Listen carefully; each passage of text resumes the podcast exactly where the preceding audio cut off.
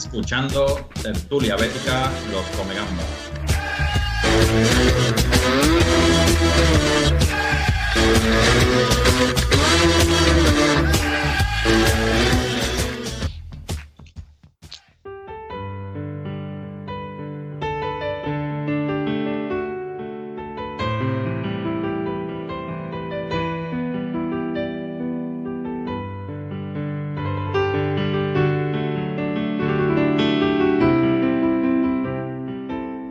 Muy buenas noches a todos, bienvenidos una vez más aquí a tu tertulia Bética Podcast Los Comegambas. Hoy es un honor contar con nosotros con don Alfonso Pérez Muñoz, el mago de las botas blancas. Muy buenas noches, bienvenido. Hola, buenas noches. Gracias por estar con nosotros, por aceptar la invitación y en primer lugar te quiero preguntar, como a todos los invitados estamos haciendo, cómo estamos de salud con esta crisis que estamos viviendo en España sanitaria, cómo está la familia, cómo te encuentras. Bien, la verdad es que nosotros aquí en Mallorca pues como que estamos un poco más acotados por ser una isla, por no haber vuelos y claro, al no entrar turismo y tenerlo todo más acotado, pues está todo como más, más controlado. Bueno, por lo demás mi madre está un poquito fastidiada con el, con el virus, pero bueno, parece ser que está bastante mejor, no, no está en un, en un nivel alto de, de infección, pero bueno, está bien. Perfecto, entonces eh, espero que todo sea, eh, esté bien. ¿Qué es de Alfonso hoy en el fútbol? ¿Qué, ¿Qué, es lo que hace Alfonso actualmente? Bueno, actualmente nada, de, después de tres años en el Mallorca, eh, entrenando en juveniles, segundo equipo, primer equipo y dirección deportiva, pues nada, ver mucho fútbol, cuando, cuando lo había, lógicamente, ahora ya no, pero, pero bueno, como un aficionado más, eh, siguiendo a tus equipos preferidos y estando un poco al tanto de la liga.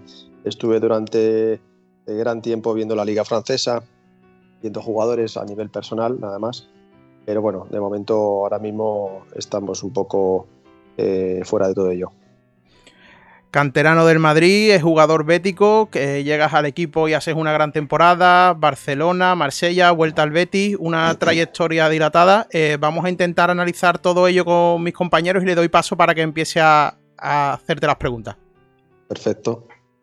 Hoy nos acompaña Luismi, eh, Rafa, nos acompaña Raúl, nos acompaña Álvaro, Tintero Verde y Blanco, también nos acompaña Guillermo, Rubén y Pedro. Eh, adelante compañero, comenzar con las preguntas. Buena, me... nuestra primera fase de la entrevista, sobre todo en la que más generamos los béticos, aquellos años maravillosos de fútbol de Alfonso en el Betis. Entonces, sobre todo, empezar por el principio. Mm, llegas al Betis tras muchas lesiones en el Madrid, eh, en busca, me imagino, de un protagonismo que en el Madrid te faltaba. ¿Por qué elegiste el Betis? ¿Qué, te... ¿Qué fue la clave para llegar al Betis? Bueno, en realidad no fueron tanto las, las lesiones, eh, fue más la dificultad de poder jugar en el Real Madrid siendo joven, eh, con, con, grandes jugadores, un grandísimo nivel mundial. Y bueno, y el resurgir también de Raúl por aquel entonces. Y bueno, aunque iba jugando y, bueno, sí que es verdad que tuve la lesión grave contra el Barcelona, que era cuando mejor y más estaba jugando, pero por lo demás no fueron un cúmulo de lesiones, sino más bien la dificultad de poder jugar surgió la posibilidad de, marchar al Betis, eh, me lo transmitió mi, representante y bueno, la verdad es que decidí irme para allá con la posibilidad de, de, poder jugar, era lo que principalmente quería. Ya sé que para mí fue un paso complicado porque, bueno, ser de Madrid, salir de la cantera del Real Madrid, eh, dejar la familia y marcharte a otro sitio, pues bueno, es como era chocaba, ¿no? Lógicamente, y era un paso importante, ¿no? Y, y, bueno, luego ya, evidentemente, con el paso del tiempo, lógicamente no te arrepientes en absoluto. Eh, fue, un acierto para mí a nivel profesional, a nivel familiar y surgió más que nada porque en ese entonces eh, fue el Betis quien de alguna forma, en este caso Lópera, se, se interesó por mí. Además fueron años maravillosos. Yo creo que fue, por lo menos para los béticos, la mejor decisión que has tomado en tu vida, el que vinieras a jugar aquí con nosotros. ¿qué partido recuerdas con más anhelo de aquellos años, que tú, de aquella primera etapa verde y blanca? ¿Vale? De aquellos primeros años antes de, de Barcelona, Marsella, de esa primera etapa, un partido que tú recuerdes, que tú tengas grabado, que tú recuerdes. No recuerdo muy bien esa, esa primera etapa, ¿no? Recuerdo un poco el, llegar a Sevilla, cómo llegué, el recibimiento de la gente, la presentación, pero en realidad no me acuerdo exactamente lo que ocurrió en esa primera etapa del Betis. Sí, me acuerdo pues lo que te comentaba, cómo llegué solo en el AVE. Eh, me parece que, bueno, me acuerdo que fui con, fui con José Manuel Soto en el AVE, no sabía ni dónde estaba el hotel, no me vino nadie a buscar y, y bueno, me fui al hotel directamente. Sí, sí, fue una cosa, bueno, en aquella época es lo que había, ¿no? Y, nada, y a partir de ahí, pues bueno, ya estaba Gregorio Conejo, pendiente de mí para cualquier cosa, y, bueno, pero, pero bueno, fue un poco eh, surrealista, ¿no? En ese sentido, venir un, poco del, Real Madrid. el Betis. Sí, sí, la verdad, venir del Real Madrid y no venir nadie a recibirte ni nada, pues bueno, en fin, el caso es que luego me acuerdo de la presentación, también el día que había prácticamente toda la grada de tribuna llena para, la presentación y bueno, un recibimiento eh, muy bueno por parte de la afición. pero choca, ¿no? Que, no te reciba nadie, que Manuel Ruiz de la Opera no se preocupe en eso y en la, presentación, bien que se preocupó en decir que estaba aquí Alfonso con nosotros, la verdad. Sí, sí, sí, pero bueno, bueno, te lo puede contar José Manuel Soto, que fuimos un día, ya te digo, en el AVE, yo no sabía ni dónde estaba el hotel. Y, bueno, pues imagínate, fue un poco eh, chocante, ¿no? Pero bueno, eh, yo creo que hoy en día estas cosas evidentemente se han superado, hay mejor organización en todos los sentidos y, y bueno, no creo que pase con ningún jugador actualmente, ni en el Betis ni en ningún otro equipo. No, gracias, me imagino que sí. Bueno, vamos a recordar un partido, sobre todo muy importante para los béticos que tenemos siempre en la cabeza, que ya final de 97 con el Barça. ¿Te acuerdas de aquel gol tuyo con la cara, este rechace de Víctor Bahía, te dan la cara, entrar al balón? ¿Puede ser tu gol más extraño en tu carrera futbolística? Que te choca un balón en la cara y se dirige a la portería y en una final de Copa. Hombre, sí, no recuerdo ningún otro gol así, la verdad. Fue un gol, pues bueno, que te pega en la cara, que es verdad que el escenario era bonito. Yo creo que para mí eh, es el partido más completo que, he podido hacer en, yo creo que en mi carrera futbolística. Para mí, eh, creo que era un, partido en el cual eh, estaba convencido de que, de que íbamos a ganar.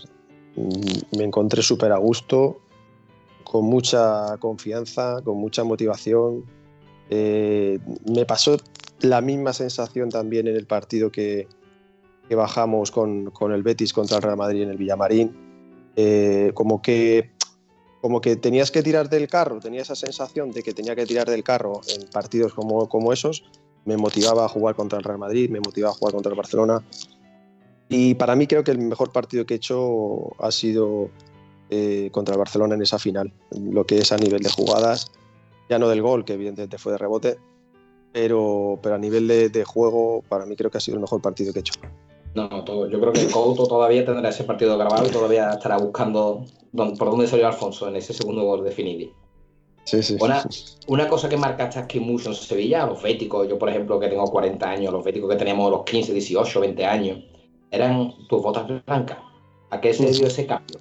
Porque revolucionaste el mercado aquí en Sevilla de botas. Bueno, fue prácticamente a nivel mundial, porque eh, fue una apuesta personal con, el director general de Joma, íntimo amigo mío, con el tema de, unas botas que tenía de color. Y yo le dije, digo, bueno, pues nos jugamos una comida, si me las pongo, tal. Fue como una pequeña apuesta. Y bueno, me las puse. Yo se las vi un día a Chendo, se las vi un día a Simone, eh, pero al que al final se las puso y fue un poco el boom de todo esto, fui yo. Y a raíz de ahí yo creo que empezaron a sacar botas de colores todas las marcas y, bueno, y la verdad es que fue un, éxito para la marca y, yo creo que a raíz de ahí pues todo el mundo o todas las empresas acabaron haciendo botas de todos los colores. Yo de hecho luego en una etapa las tuve en verde, las tuve en, doradas, eh, Moriente la sacó también en Joma en rojo, eh, en fin, ya se puso un poco de moda. Mm. Después llegamos a un partido importante que antes la mencionado además, que el partido de descenso contra el Madrid, que la verdad yo me acuerdo perfectamente de, ese partido, jugadas que hiciste espectaculares. Hubo un gol que me acuerdo que yo no sé cómo no llegó a entrar, una jugada tuya espectacular.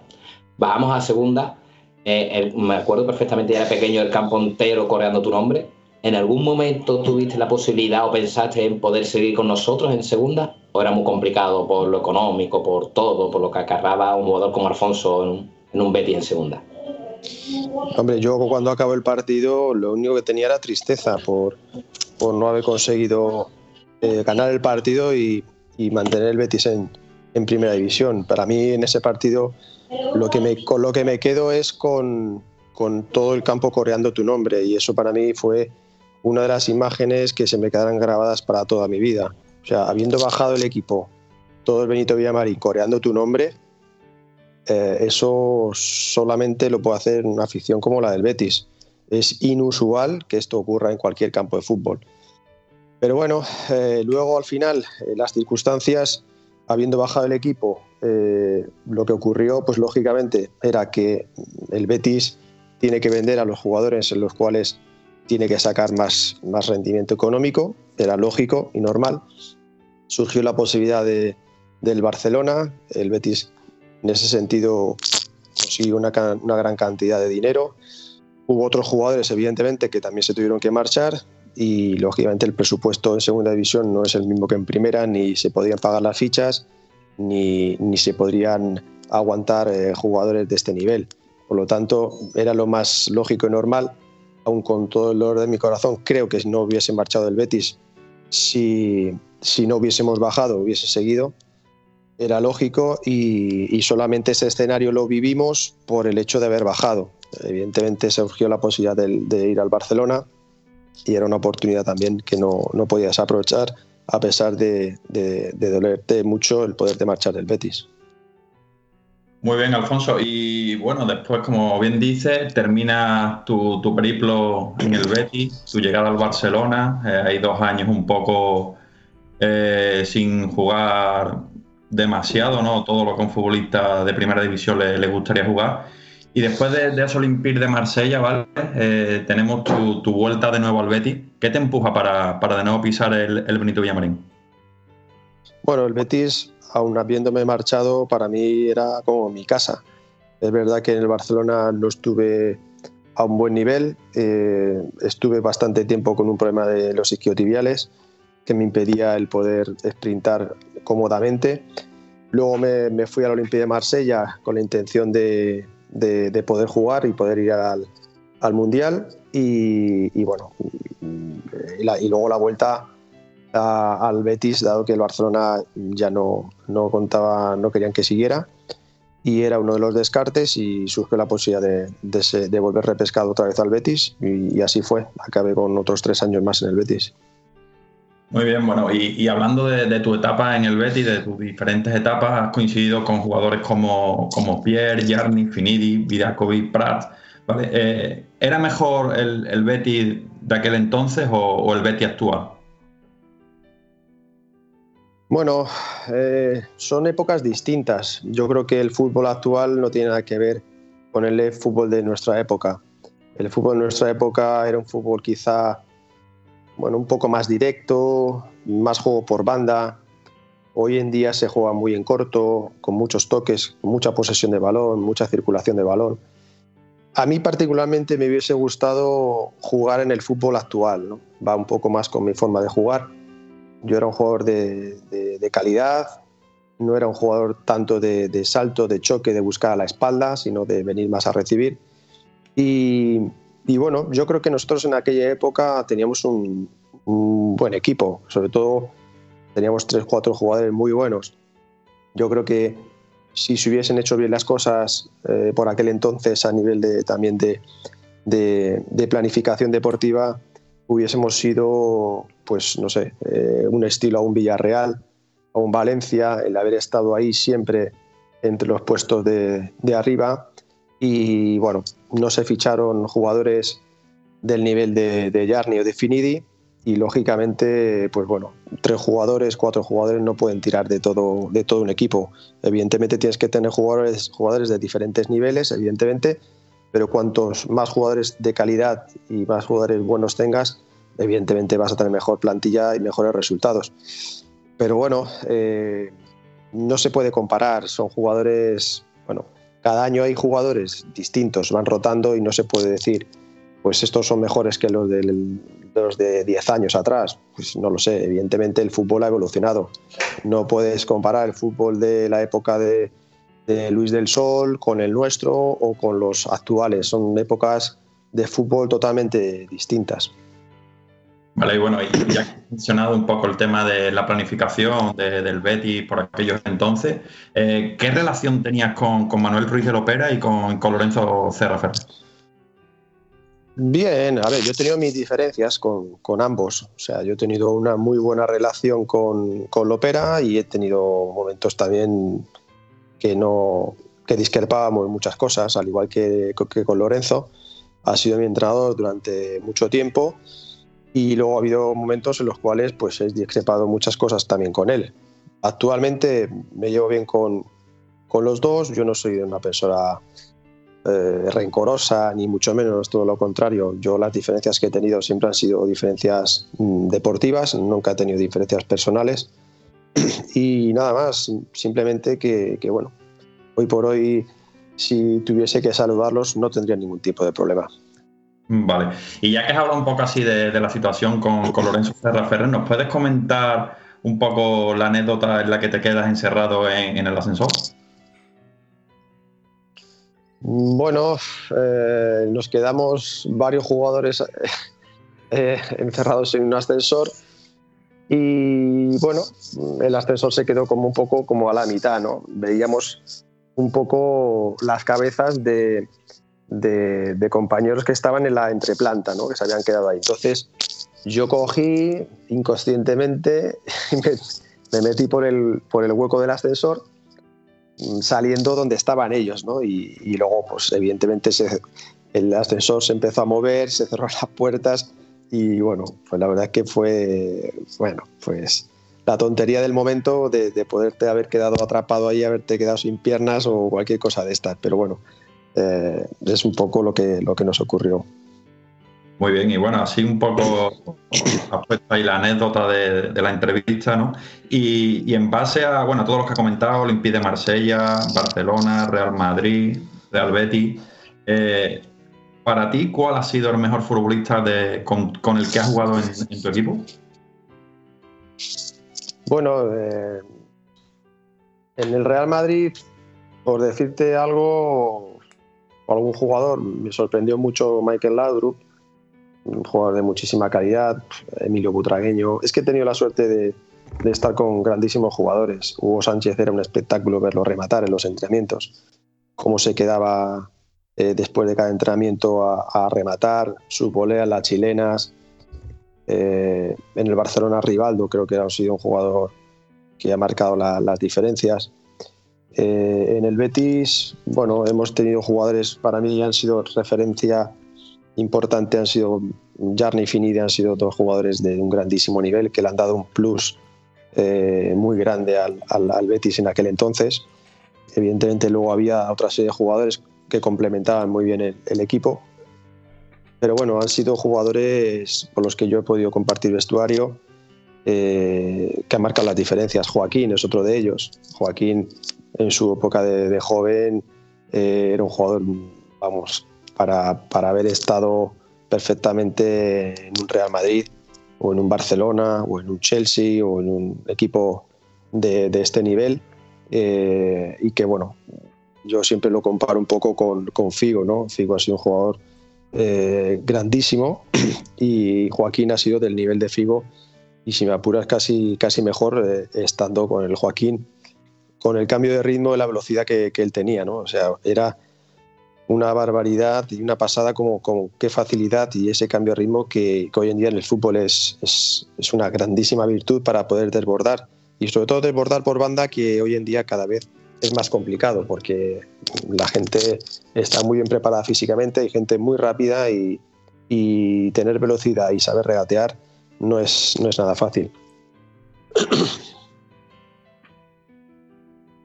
Bueno, pues Alfonso, tocando un poco el tema internacional y la selección española, una de las preguntas que no podíamos dejar escapar, el gol que le marcaste a Yugoslavia en la Eurocopa del, del 2000, ¿qué sentiste al, al marcar ese gol y saber que hay millones y millones de españoles celebrándolo. Aún más, yo me acuerdo perfectamente que estaba en casa de mi abuela celebrándolo y me pegué un porrazo con una lámpara al y al chilla que fue increíble. ¿Se puede asemejar eso al gol de Iniesta en la final?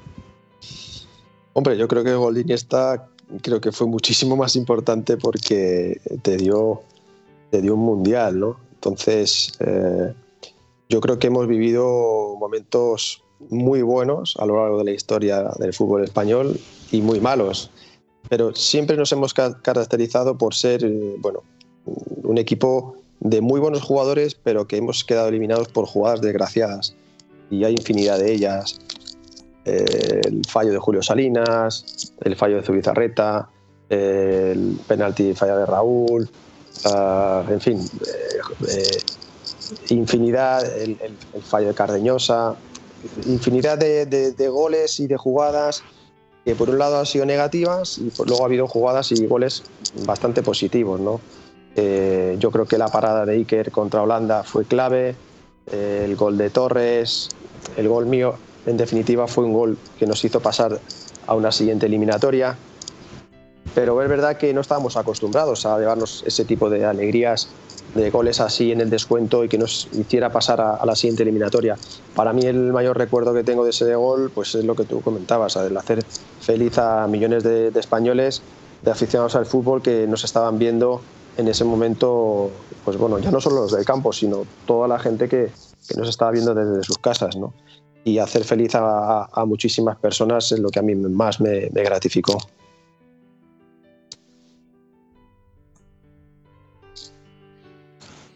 Perfecto, Alfonso. Entonces, ahora pasamos ya a la etapa, a cuando se llega a la propuesta de la candidatura de, la, Rafael Salas, que sopesaste los riesgos que conllevaba el, entrar en una candidatura y en el caso de haber llegado a, ser directivo, el cómo afectaría eso a tu imagen como ídolo verde y blanco si, si las cosas no hubieran, no hubieran ido bien. Mira, todo esto viene un poco a raíz de la situación que el Betis tenía en ese momento. ¿no? A mí contacta a Rafael Salas, yo no lo conocía de nada, eh, contactó conmigo, vino aquí a Mallorca, eh, estuvimos reunidos hasta en tres ocasiones.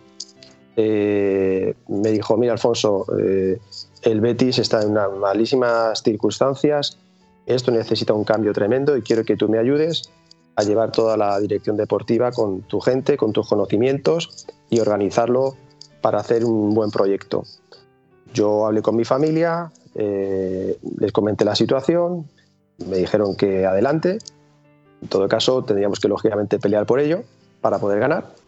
Y la verdad es que lo teníamos, teníamos un, yo creo que un grandísimo proyecto, con gente muy competente, gente muy seria, eh, gente que yo no conocía, pero que me transmitieron eh, muy buenas vibraciones. Y bueno, eh, estuve bajando a Sevilla de vez en cuando, desde aquí, varias veces al mes, para, pues, bueno, para hablar de nuestro proyecto, de nuestra candidatura y bueno, sin la presencia en un momento de, Lorenzo Serra Ferrer. Yo creo que si nosotros llegamos a saber que Lorenzo se iba a presentar, mm, teniendo en cuenta quién era Lorenzo, pues eh, bueno, no nos hubiésemos presentado por, pero de aquel entonces. Pero por las circunstancias de la situación en las cuales estaba el Betis nos obligaba a hacerlo. Eh, al final, bueno, en las últimas semanas eh, Lorenzo ya se presentó, eh, evidentemente lo teníamos bastante complicado. Yo la única discrepancia que tenía fue decir que a Lorenzo lo iban a utilizar para poder ganar y efectivamente el tiempo me dio la razón en el sentido de que los actuales dirigentes utilizaron a Lorenzo para poder ganar y al final con el paso del tiempo pues bueno lo acabaron echando de, del Betis, si se puede decir así.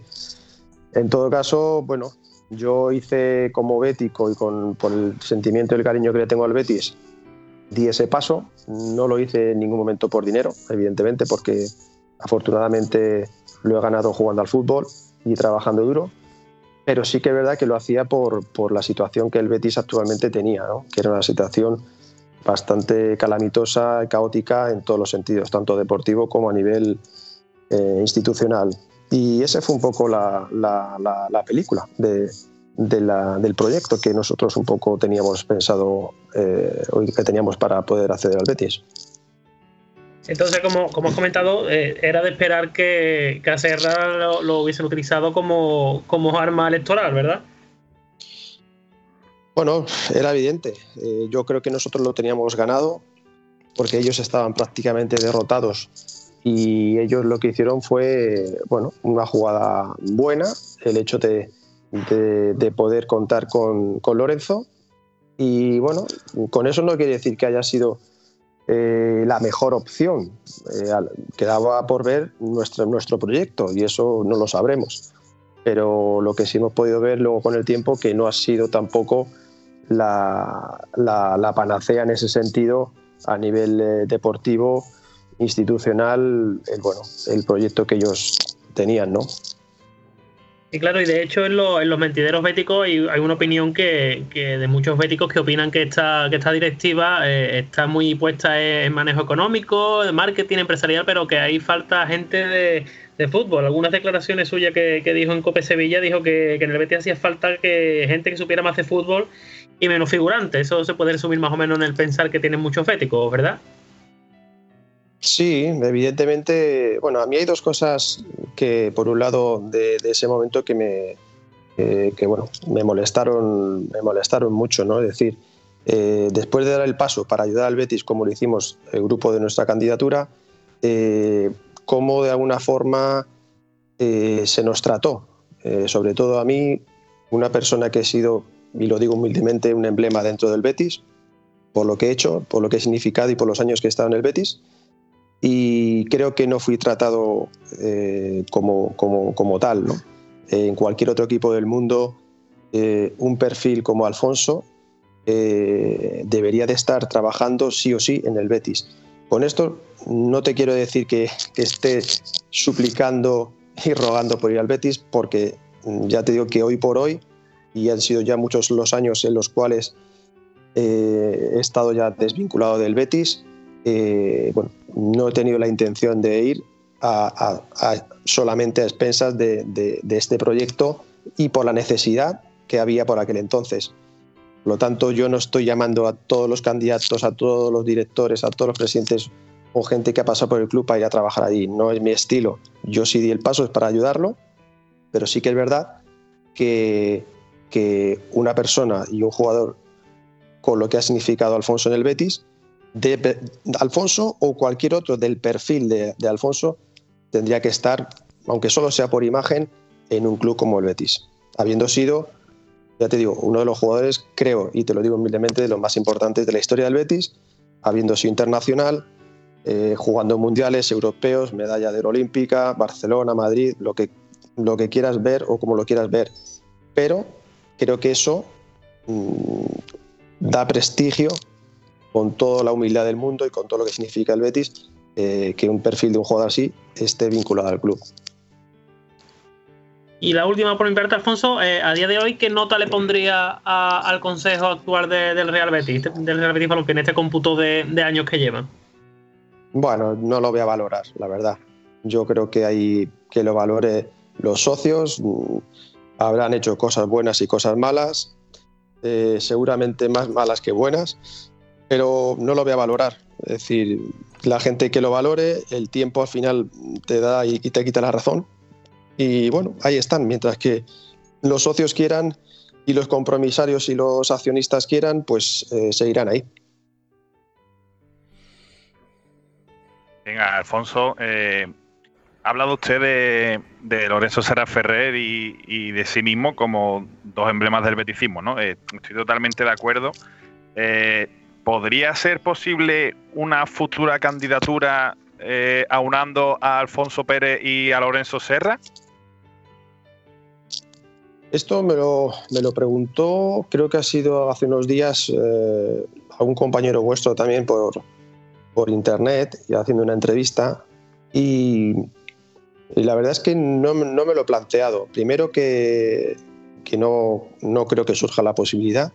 Segundo, tendría que, por ética, consultarlo con, Rafael Salas, a ver qué, qué le parece a él, porque mi compromiso leal eh, es con Rafael Salas. Y, y, luego, pues bueno, si el caso de que todo fuese hacia adelante, eh, ver eh, qué es lo que tendría que hacer, porque yo, si voy al Betis es para trabajar y para tener bueno, libertad para poder hacer bueno, pues lo que tenga que hacer en ese momento en el Betis. No sé ni el cargo, ni el puesto, ni lo que tendría que hacer, pero estar a gusto y, y sentirme eh, valorado y sentirme con, cierta libertad para, poder hacer pues, lo que me toque en ese momento y poder sumar, evidentemente. Pero se tendrían que dar muchas circunstancias y aunque a lo mejor surja la posibilidad, a lo mejor hasta digo que no, no lo sé. Depende un poco mm, cómo, cómo, lo vea, cómo me pille en el momento de mi vida, si me apetece o no poder eh, eh, bueno, meterme en ese proyecto. Eh, Alfonso, eh, no sé si sigue, supongo que seguirá la actualidad deportiva del Betis y la extradeportiva. Eh, el señor Carol Edesma, no sé si lo conoce, hizo una compra de acciones a Castaño y demás. Y estaba y se rumoreaba, ¿no? Que podía ser que presentara una candidatura. ¿Ha habido alguna toma de contacto con usted en este sentido? No, no, no, para nada. No, no lo conozco a este señor.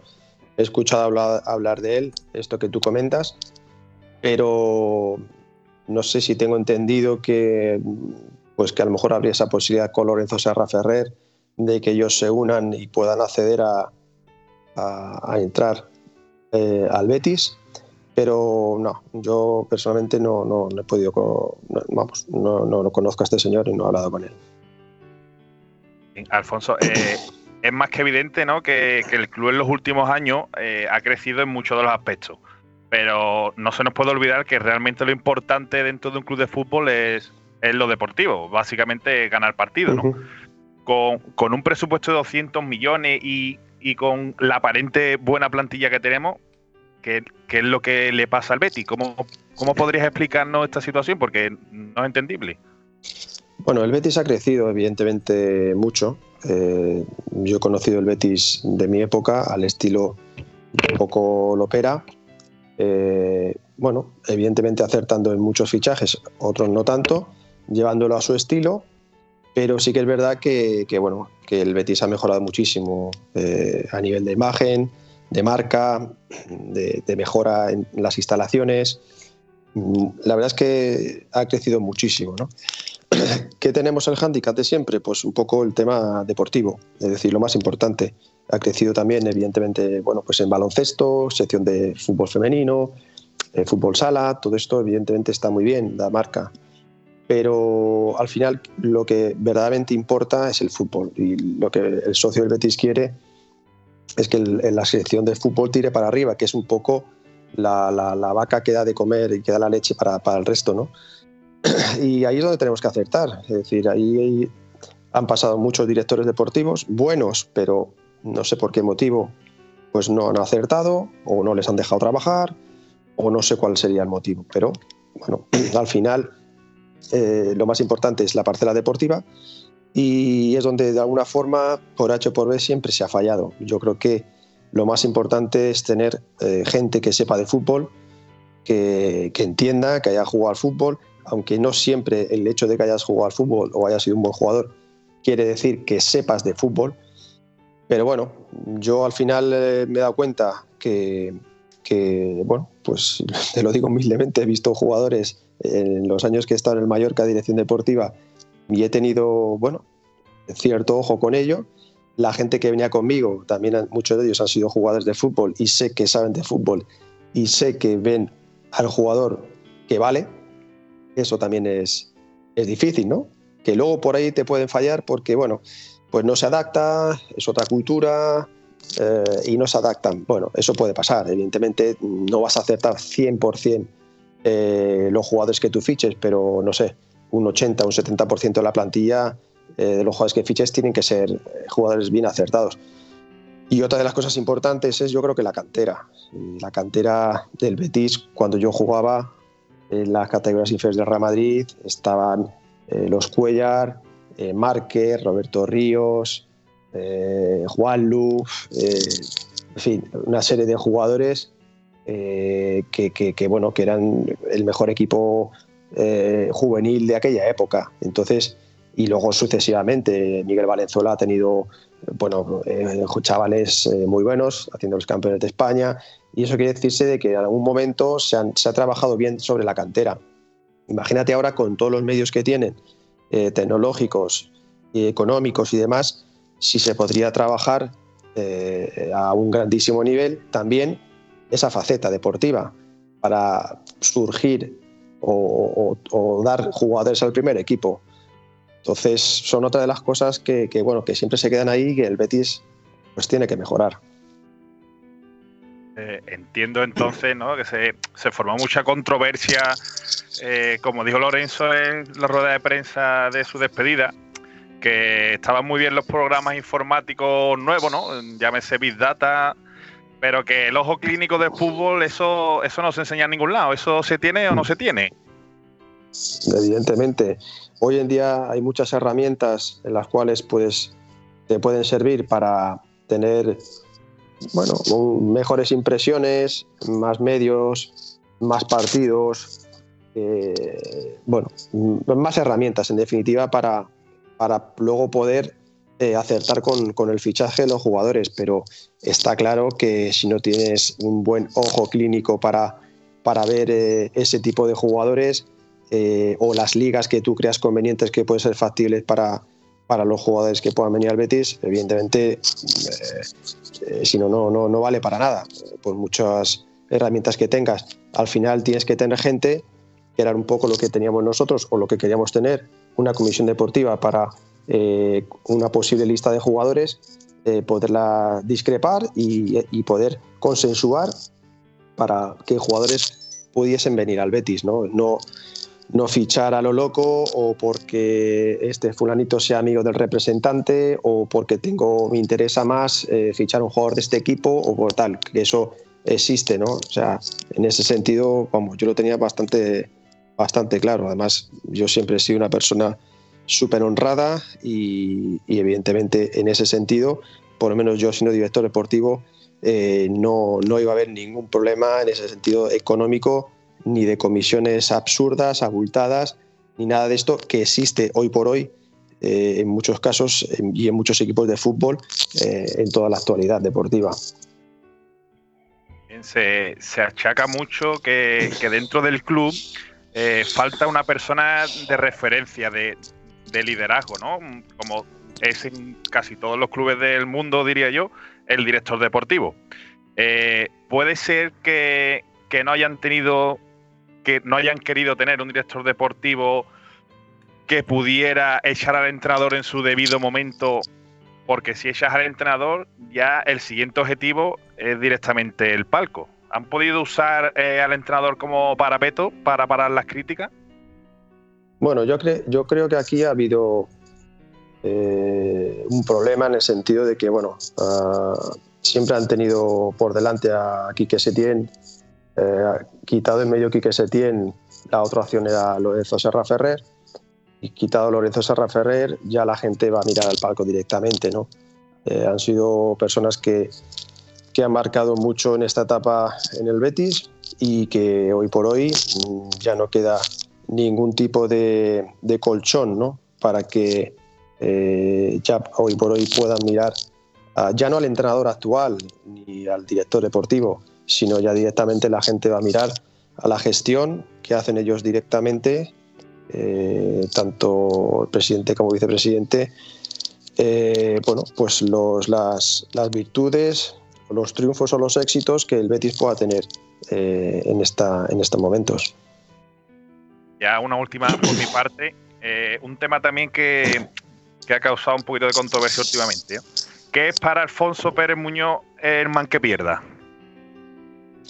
Bueno, es verdad que hay mucha controversia con este sentido. ¿no? Yo he vivido el man que pierda y para mí el man que pierda es el, el hecho de que el Betis siempre ha sido un equipo carismático, un equipo querido en toda España, donde íbamos siempre éramos bien recibidos eh, no tanto quizá por las derrotas y, quizá a lo mejor el hecho de que veía que mm, tu equipo cuando perdía, la afición del Betis al final te animaba, te aplaudía Y claro, estas cosas mucha gente no, no la entendía. ¿Cómo puede ser que, hayan perdido 3-0 y que la gente siga animando y siga con el equipo? Pues esta es un poco, esa, esa un poco la línea, ¿no? Aunque a mí siempre me gusta pensar en ganar y, soy un ganador.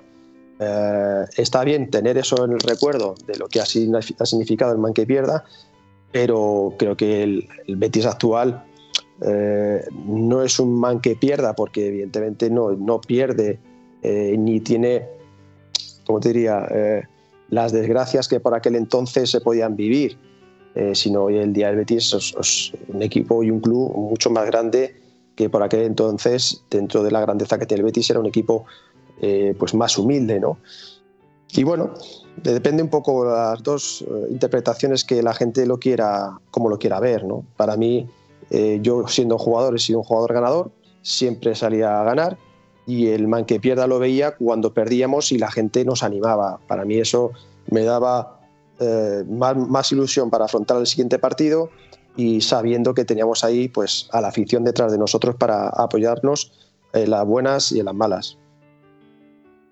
Eh, Alfonso, una preguntita. Eh, si eh, hubieras entrado en la candidatura, hubierais salido, ¿qué, hubiera, ¿qué más te hubiera gustado llevar? ¿La parte deportiva como director deportivo o más en el palco, un poco más tranquilo? No sé, porque ¿qué te parece también, perdón que te atraque, Alexis? ¿Qué te parece la labor que está haciendo Alexis? Que parece que es director deportivo, pero el pobre hombre no dejan trabajar bien, no sé, ¿qué te parece?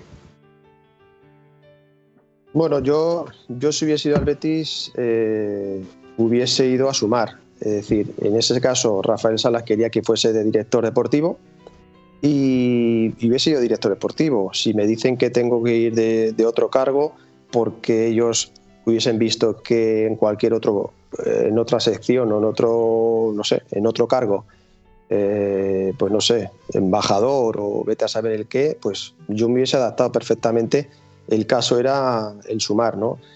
Pero en ese momento yo estaba como director deportivo o posible director deportivo para organizar todo lo que era la estructura deportiva del equipo. Y bueno, con respecto a Alexis, bueno, ha hecho de todo.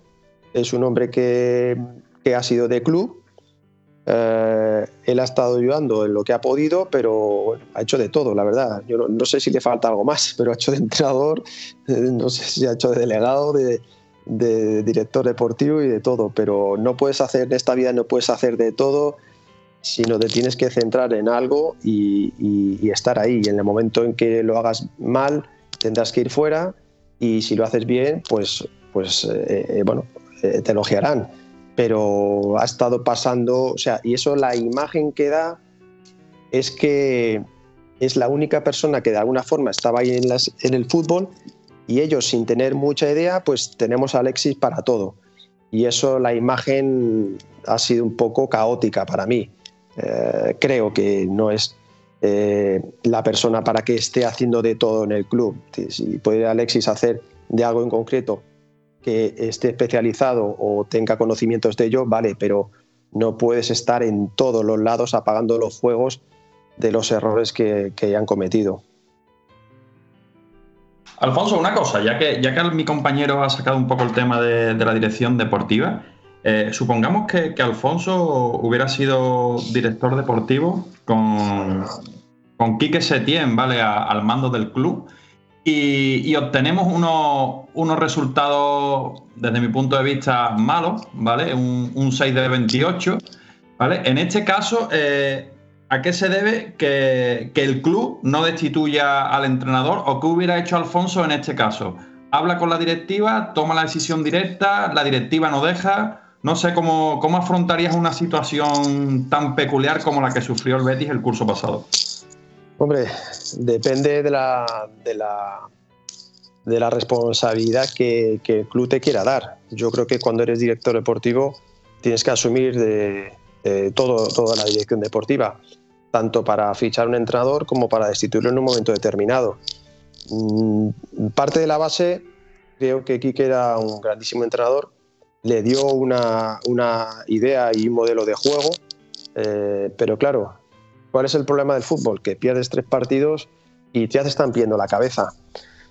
No sé, yo yo soy partidario de, no sé si la verdad es que si se podrá o no, pero de apartar momentáneamente al entrenador un par de jornadas y volverlo a poner. Yo no sé si esto se habrá hecho, se habrá hecho nunca, pero esas dinámicas de resultados negativos, de alguna forma tienes que cortarlas. Eh, o sea, siendo el mismo equipo, cambias al entrenador del filial, o sea, pones al entrenador del filial, por ponerte un ejemplo, y el equipo gana. Pero es que si yo sé que mi entrenador es uno de los mejores, eh, ¿por qué lo voy a tener que, cambiar? O sea, que, destituir, me refiero. Entonces, si la gente está contenta con él, hace un buen trabajo y da la puta desgracia de que el balón no te entra, pues chico, eh, tengo que apurar mucho y estar muchísimos partidos sin ganar para, para echarle al entrenador, pero sabiendo que es un buen entrenador, no puedes perder tres partidos o, por ejemplo, yo qué sé, si estás en puestos de descenso todavía, pero estando mitad de tabla eh, a tres, cuatro puntos de competición europea porque hayas perdido tres o cuatro partidos, tienes que saber aguantar y tienes que tener cabeza para ello. Muchas veces, yo me acuerdo Guardiola, eh, cuando empezó en el Barcelona, que casi lo echan, y luego fíjate el éxito que ha tenido Guardiola en el Fútbol Club Barcelona, ganando títulos y Champions y demás. Pues Guardiola estuvo a punto de que lo echasen. A lo mejor hubiese cambiado su vida de, de entrenador.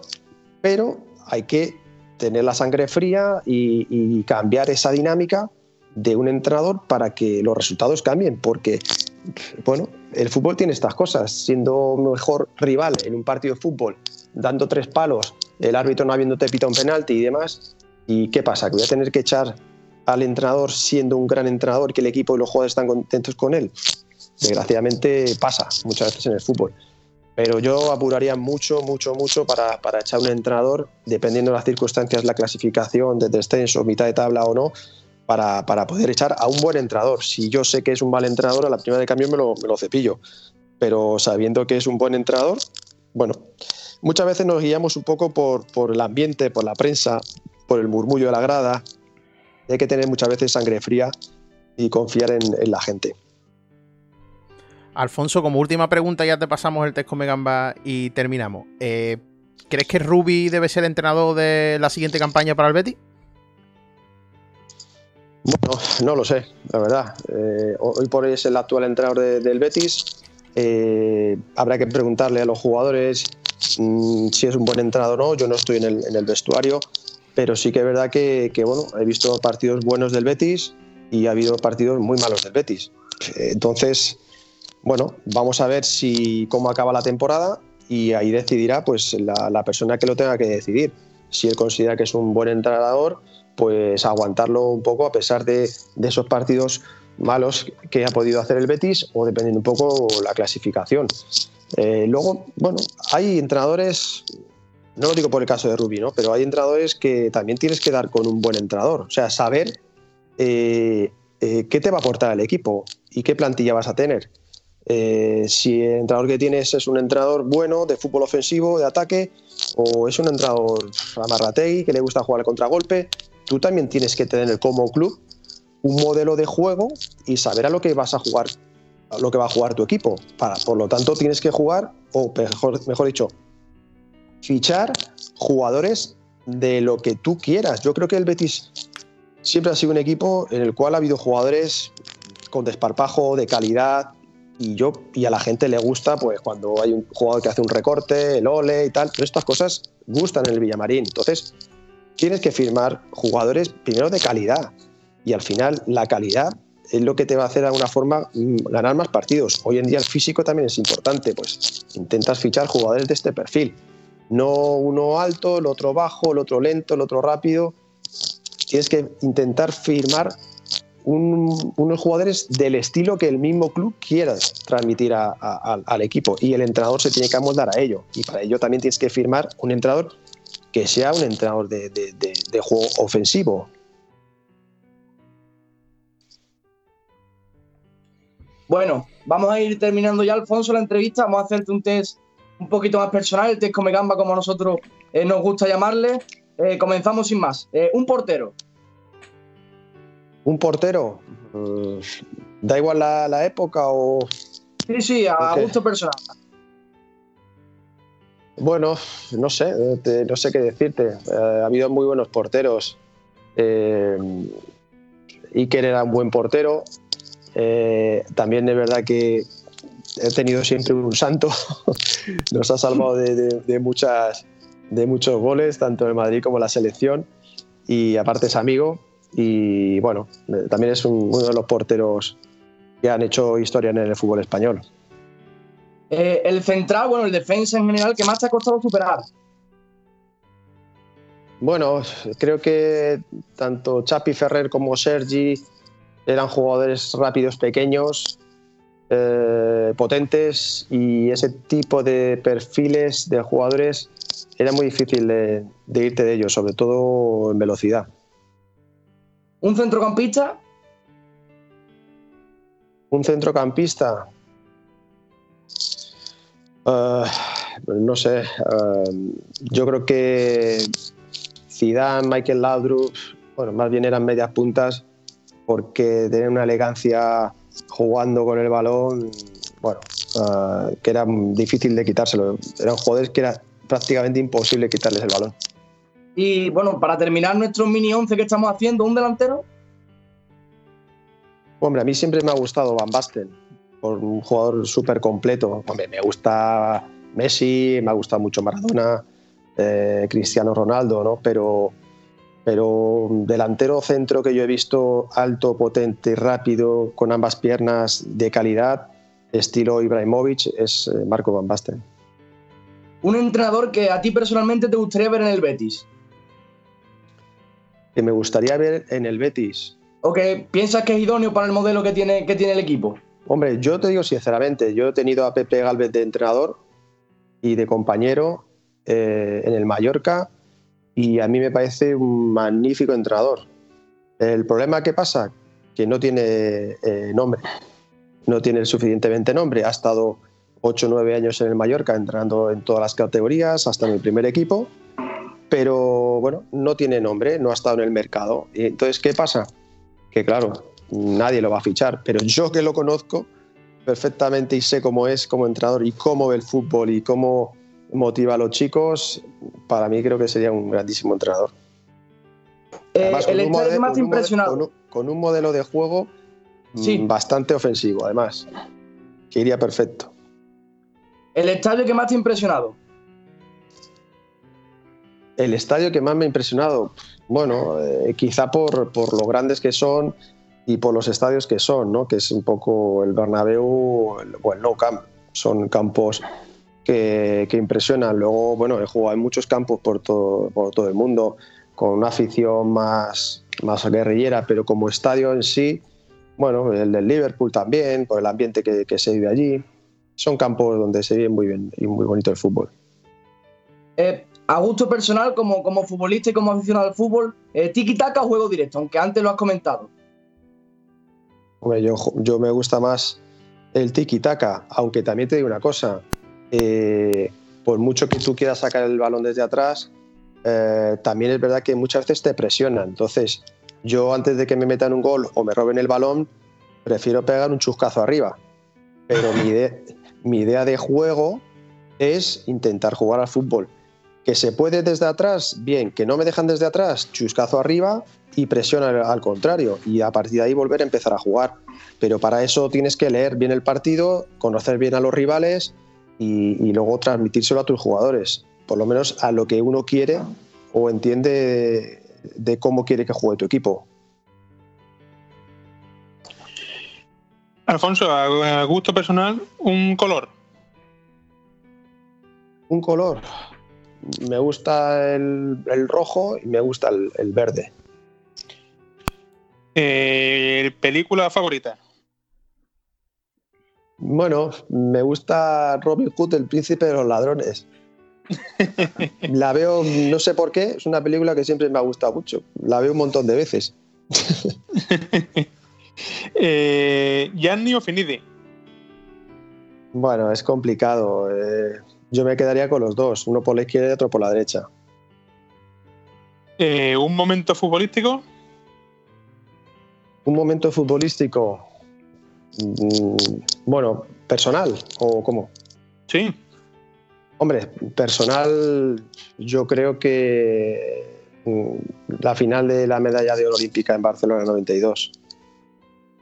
Eh, ¿Un gol? Un gol. Me quedo con el gol de, de Yugoslavia. Eh, ¿Director deportivo o Big Data? Yo me quedo con el director deportivo. y por último, un mensaje a la afición. Bueno, que sigan, como siempre, apoyando y ayudando al equipo, eh, transmitiendo esa, esa pasión de, abuelos a padres, a padres a hijos, en fin, lo que es la afición del Betis, ¿no? que es una afición reconocida en todo el mundo por su, por su por ser súper fieles a su equipo y, y por una afición carismática. ¿no? Para mí es, es una afición que guardaré muchísimo y muy buen recuerdo eh, por todos los años que he pasado y por cómo me han tratado. Y es lo que yo les he transmitido a mis hijos. Eh, mis hijos, bueno, cuando vemos el Betis sufrimos igual. Ellos, pues con 18 y 15 años, eh, tanto el niño como la niña, pues son del Betis, se ponen sus camisetas a veces para ir al colegio y bueno, pues un poco lo que les he transmitido también yo, pues esa pasión, ¿no? De, ser del, del Betis. Alfonso, eh, quiero darte las gracias por estar ahí con nosotros. Para mí ha sido un sueño porque fuiste mi primer ídolo bético. A los que estamos empezando la treintena, te recordamos con esas botas blancas. Hemos tenido tus botas, yo las he tenido blancas y verdes, las dos destrozadas, con tacos jugando sobre asfalto, todo igual. Eh, que sepas la, que la afición del Betty te guarda un cariño enorme. Supongo que por redes lo recibirás y verás los mensajes. Hemos tenido muchísimas interacciones y desearte eh, lo mejor en tu futuro profesional. Espero que pronto sea ligado al Betis o que alguna vez estés ligado al Betis en el futuro. Y un mensaje de salud para tu madre que se recupere cuanto antes. Y nada, darte las Venga. gracias por estar con nosotros. Muy bien, pues nada, gracias a vosotros. Ha sido muy ameno y muy divertido el poder eh, compartir todo este tipo de, de impresiones. Gracias, Alfonso. Venga, un chao. Un saludo. Hasta luego.